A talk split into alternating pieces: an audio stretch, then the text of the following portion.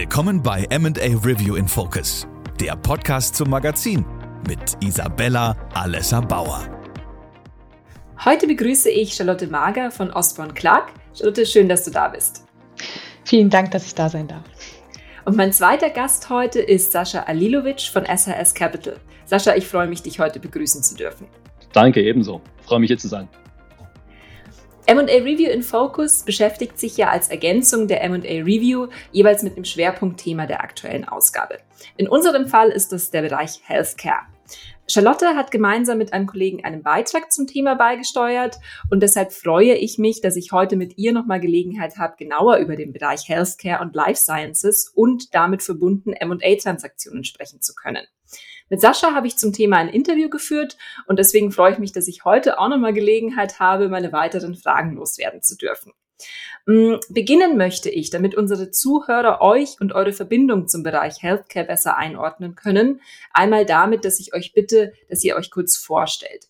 Ähm, Charlotte, magst du beginnen? Sehr gerne. Also ich bin, äh, arbeite bei Osborne Clark als Associate seit zwei Jahren im Bereich M&A und habe dabei auch schon ein paar Transaktionen mit Berührung zum Life Science und Healthcare Sektor äh, begleitet und bin vor allem darüber hinaus, das ist, glaube ich, der entscheidendere Punkt, äh, hier auch im Sektor Life Science und Healthcare Mitglied und unterstütze dabei auch ein bisschen die Sektorarbeit voranzutreiben und uns da zu spezialisieren. Vielen Dank. Ähm, Sascha, vielleicht kannst du uns auch kurz mehr zu dir und natürlich auch zu SAS Capital wissen lassen. Sehr gerne. Ähm, Sascha, ich bin seit äh, knapp fünf Jahren bei der SAS Capital. Ähm, wir sind ähm, 100% fokussiert auf Investments äh, in Healthcare und Life Science Unternehmen, schnell wachsende Unternehmen, denen wir ähm, helfen, europäische Champions zu werden in ihren äh, Sektoren im Healthcare Life Science. Ähm, und das ist insbesondere ähm, wird das so umgesetzt, indem wir Unternehmen helfen, ihre Produkte, die sie bereits hier in Europa äh, am Markt haben, äh, in Richtung USA und oder China expandieren zu können, klinische Studien voranzutreiben, äh, die Zulassung FDA oder Chinese FDA äh, Zulassung zu erhalten, Reimbursement, also Erstattung zu bekommen und dann Traktion zu zeigen in diesen beiden größten äh, Regionen der Welt für Gesundheitswesen. Das ist im Prinzip, was die SAS seit äh, knapp 30 Jahren macht. Wir investieren aus der fünften Vorgeneration heraus und haben ungefähr 350 Millionen Euro unter Management. Ja, vielen Dank. Ähm, da schließt sich doch gleich auch meine erste Frage an dich an, Sascha. Wenn du jetzt mit der Erfahrung ähm, auf die letzten Jahre zurückblickst und auf den M&A-Markt im Bereich Healthcare und Life Sciences in diesen Jahren, wie hat er sich im Groben entwickelt? Ich würde sagen, was man, was man stark erkennen kann, ist, ähm, dass die großen strategischen Spieler in dem Bereich des äh, Healthcares ähm, sich mehr und mehr auf ihre Kernkompetenzen besinnen, was äh, die Vermarktung zugelassener Produkte ist, die im Lifecycle Management voranzutreiben äh, und operativ ähm, noch stärker zu machen, sprich an den Kostenstrukturen zu arbeiten. Ähm, das ist eigentlich das, was die großen Strategen machen. Die Innovation wird üblicherweise zugekauft ähm, das sind kleinere, agilere Unternehmen, ähm, häufig ingenieurs, technisch getrieben, ähm, Unternehmer, Gruppen, Familien, etc., ähm, die, die sehr viel, sehr viel Innovationsarbeit leisten, um die Produkte eben auf den Markt zu bringen und dann zu expandieren. Und äh, das resultiert eben entsprechender M&A-Tätigkeit äh, in diesem Umfeld. Ähm, und das haben wir in den letzten Jahren noch stärker beobachten können als, als sagen wir mal, vor 10, 15 Jahren. Ähm, und dann gibt es natürlich das Thema Covid. Das wäre natürlich auch die Anschlussfrage. Ähm, vielleicht gebe ich die direkt mal an die Charlotte weiter. Welche Rolle hat die Corona-Pandemie gespielt in diesen letzten Jahren als Treiber, Beschleuniger? Ja, die Corona-Pandemie hat, glaube ich, insbesondere dazu geführt, dass äh, der Life Science Healthcare Sektor eine vermehrte Aufmerksamkeit bekommen hat, öffentlich. Ähm, und dann natürlich auch dazu geführt, dass man ähm, seinen Blick auf zum Beispiel Impfstoffentwickler gerichtet hat, wo vorher, würde ich sagen, nicht so das Hauptaugenmerk lag. Und ähm, dadurch hat sich viel entwickeln können äh, ist auch einiges auf der Strecke geblieben. Äh, es gab auch aufgrund dieser, ja, sagen wir mal, Ausnahmesituationen, ähm, zum Beispiel Bestrebungen, ähm, die Investitionsschutzkontrolle äh, hochzuschrauben, anzuheben. Das wurde zwischenzeitlich auch wieder äh, rückgängig gemacht. Also da hat sich auf jeden Fall viel getan in jederlei Hinsicht und auch äh, gerade ähm, bei den Unternehmen, die haben auch gemerkt, an welchen Stellen eventuell äh, noch Innovationsbedarf besteht oder wo man sich eventuell von welchen Sparten man sich trennen möchte, wo man äh, besser eventuell sich fokussiert und dann äh, in die Zukunft geht. Sascha, kannst du das ähm, unterstützen? Ja, definitiv. Also was wir gesehen haben, ist natürlich, ähm, durch Covid wurden, äh, wurden einige Unternehmen stark begünstigt, ähm, die im Zusammenhang mit der Pandemie entweder neben den Impfstoffen natürlich auch alle Zulieferer, ähm, äh, die, die Auftragsproduzenten zum Beispiel der Vorprodukte von mRNA-Vakzinen zum Beispiel oder ähnlichem, alles was mit, den, mit der Kühlung ähm, und Transport äh, und logistischen Organisationen dieser, dieser Vakzine zu tun hatte, hat natürlich geboomt. Es explodiert auch alles, was mit Tests zu tun hat. Wir sind ja alle Leidtragende nach wie vor im weitesten Sinne, indem wir uns äh, ununterbrochen äh, testen lassen dürfen, geschweige denn die Kinder.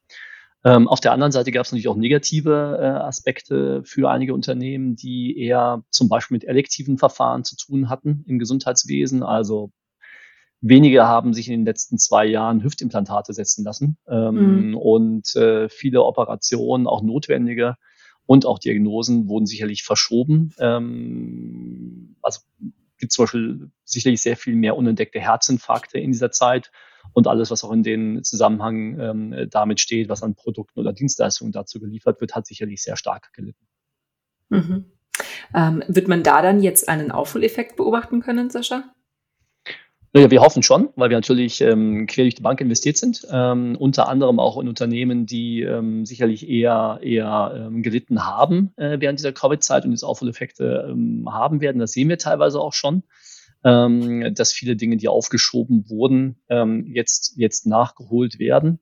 Ähm, aber nichtsdestotrotz, äh, das, das, äh, es dauert letztlich von der Verzögerung. Wir haben ja einige andere gegenläufige Effekte. Äh, insbesondere im, im Hinblick auf Supply Chain Thematiken, ähm, mhm. wo, wo relativ äh, viele Schwierigkeiten jetzt existieren, die vor zwei, drei Jahren noch kein Thema waren. Also es gibt sicherlich da ähm, einen Aufholeffekt, der zu beobachten ist, ja. Mhm.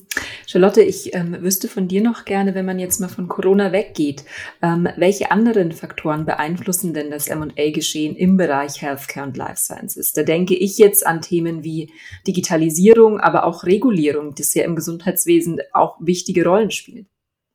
Ja, das ist äh, ein enormer Faktor, vor allem äh, die Regulierung, die vor allem dann beim M&A eine große Rolle spielt in der Vorbereitung und äh, dass man eben sich überlegt, welche Anforderungen müsste man erfüllen, dass man auch eine ordentliche Due Diligence zum Beispiel macht und sich darauf spezialisiert ähm, und diese Punkte genau herausarbeitet und sich anschaut und prüft, ob das eben, wenn man das, je nachdem, in welche Konstellation man geht, ob man eben sagt, man macht ein Joint Venture oder man sagt, man übernimmt ein Unternehmen, ähm, dass das auch über, übernommen werden kann. Da muss man auch zum Beispiel gucken, wo die wo ist das geistige Eigentum? Wie kann man das übertragen? Ist das Unternehmen wirklich auch Inhaber des geistigen Eigentums? Wer steckt dahinter? Also da ist sozusagen, ich würde sagen, dass M&A im Bereich Life Science und Healthcare vor allem eine sehr intensive Vorbereitung ähm, erfordert oder das auf jeden Fall ermöglicht, äh, erleichtert einen, einen äh, M&A-Prozess.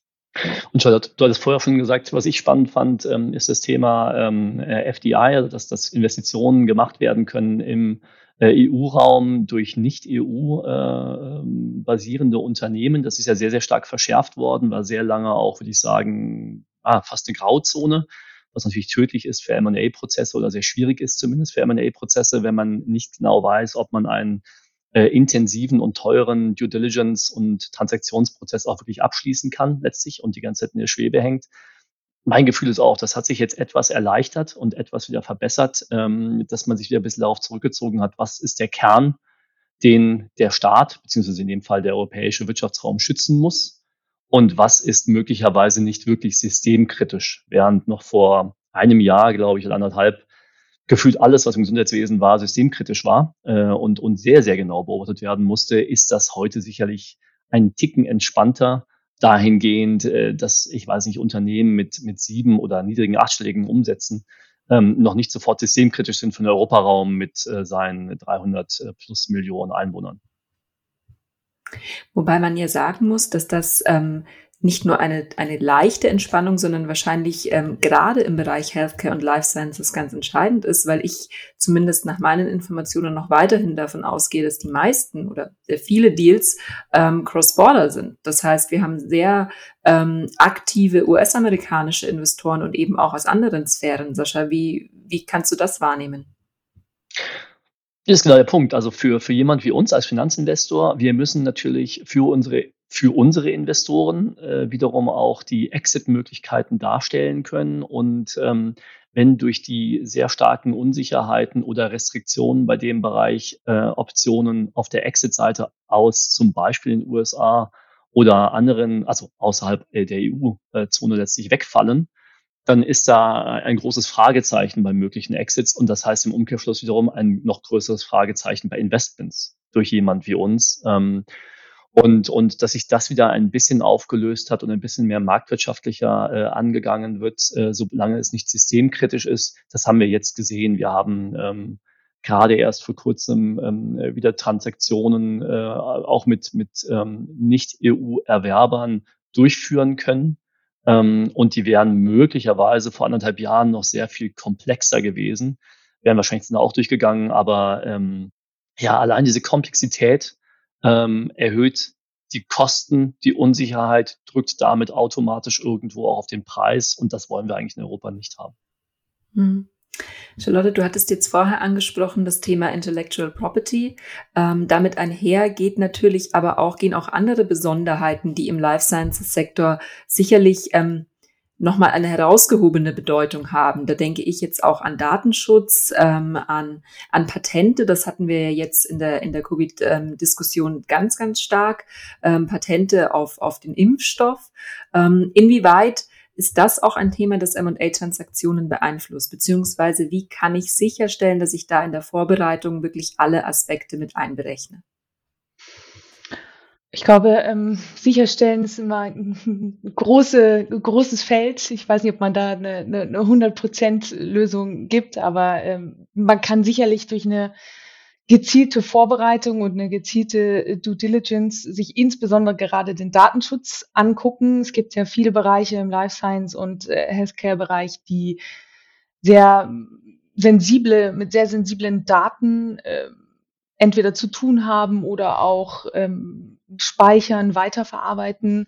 Und da geht es halt dann darum, genau zu prüfen, wie werden die, mit welchen Systemen wurden die ähm, gespeichert oder weiterverarbeitet, ähm, wurde eventuell Open Source mit eingesetzt, ähm, wie konnten oder gibt es dort, sind die Datenschutzanforderungen eingehalten. Also es gibt sozusagen bei der Due Diligence einen speziellen Katalog dann auch an, an Fragestellungen, den wir dann den äh, jeweiligen Unternehmen zur Verfügung stellen würden und die genau darauf abzielen, diese neuralgischen Punkte herauszuarbeiten und je nachdem, welches Gebiet eben oder welche sicherheitsrelevanten Daten dort betroffen sind, eben dann die, ähm, ja, die neuralgischen Punkte herauszuarbeiten und dann zu schauen, dass man das vorher schon lösen kann je nachdem, auf welcher Seite man ist. Ne? Wenn man jetzt zum Beispiel den Verkäufer berät, ist es oft auch gut, solche Sachen vielleicht im Vorhinein schon so zu bearbeiten, dass sie gar nicht erst ähm, kundgetan werden müssen, dass sie vorher schon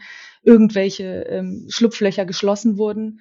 Oder eben, wenn man auf, auf Käuferseite berät, dass man da sicherstellt kann oder versucht sicherzustellen, möglichst ein umfassendes Bild zu, zu erhalten. Und das gilt sowohl im, im Datenschutz, aber genauso auch eben im IP oder wo es auch relevant sein könnte, wäre zum Beispiel bei Krankenhäusern, da geht es dann auch um Immobilien, ähm, dass man da eben gezielt schaut, ähm, welche Punkte sind betroffen und wie können wir uns die anschauen.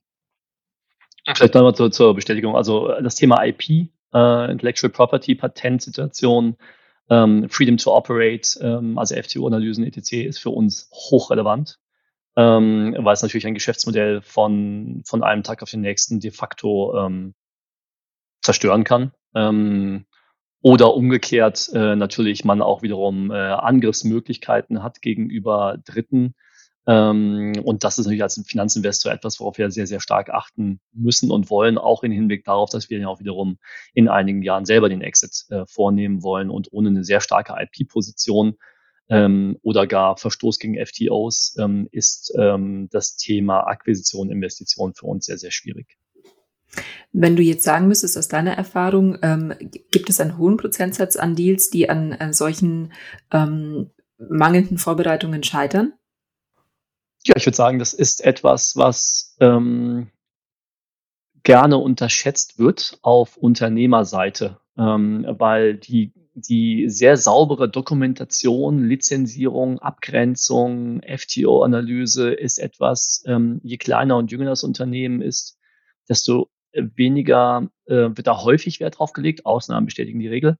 Aber es ist nicht etwas, was ähm, äh, Unternehmer, Gründer äh, unbedingt am stärksten umtreibt vielleicht auch nachvollziehbarerweise, weil die erfolgreichen Unternehmergründer müssen sich schlicht und ergreifend auch auf die Umsetzung konzentrieren äh, und dann auf die, äh, auf die Marktdurchdringung äh, und weniger auf die Perfektionierung vielleicht ihres Patentportfolios. Aber genau, das äh, schlägt dann möglicherweise dann irgendwann zurück. Mhm. Ich würde jetzt gern im letzten Teil unseres Podcasts noch ein bisschen in die Zukunft blicken. Wir haben es ja vorher schon touchiert, als ich ähm, mal nachgefragt habe, ob wir in einigen ähm, Bereichen von Healthcare vielleicht einen ähm, Aufholeffekt sehen werden. Generell wüsste ich jetzt einfach gerne nochmal, ähm, Charlotte, vielleicht zunächst von dir, welche Erwartungen du an M&A-Aktivitäten ähm, im Bereich Healthcare Life Sciences in den nächsten 24 Monaten hast, was da ähm, auch unter, unter Miteinberechnung sozusagen der angespannten ähm, Weltlage deine Erwartungen sind. Ja, da kann ich jetzt äh, nur ein bisschen schätzen, sozusagen, aber äh, ich vermute auf jeden Fall, dass es ein bisschen in die Richtung sich weiterentwickelt, dass sich viele Marktteilnehmer spezialisieren werden, noch mehr fokussieren auf ihr Kerngeschäft und versuchen, neuralgische Punkte wie zum Beispiel Lieferketten auszulagern.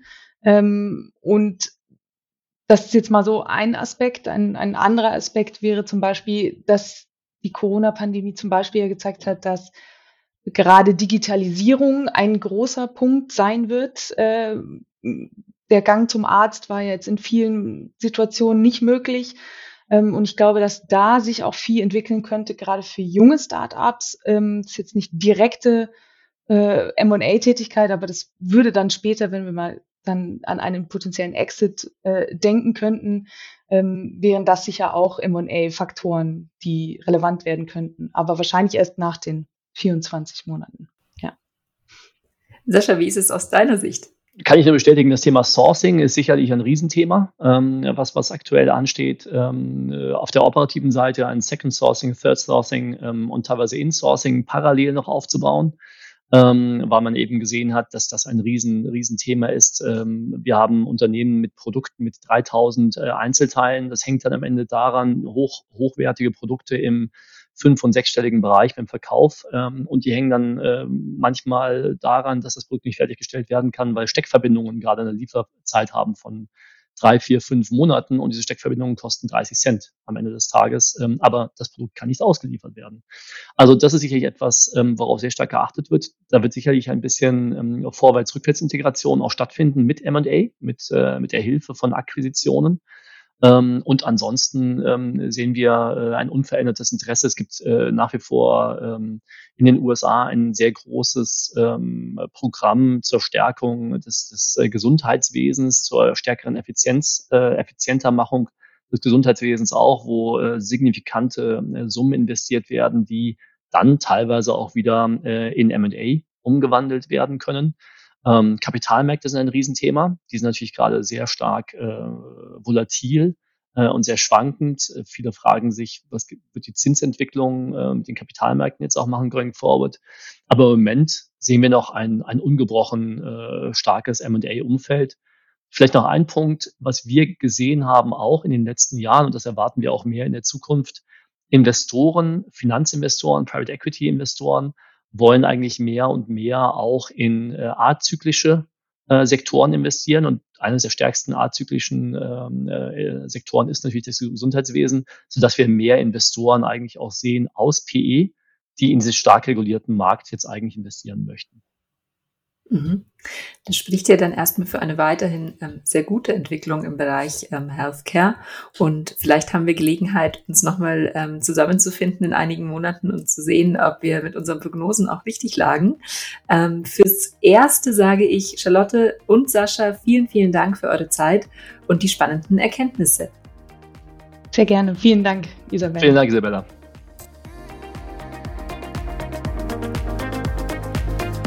Das war MA Review in Focus. Wir würden uns freuen, Sie beim nächsten Mal wieder begrüßen zu dürfen. Für aktuelle News und Infos abonnieren Sie unseren Podcast und folgen uns auf LinkedIn.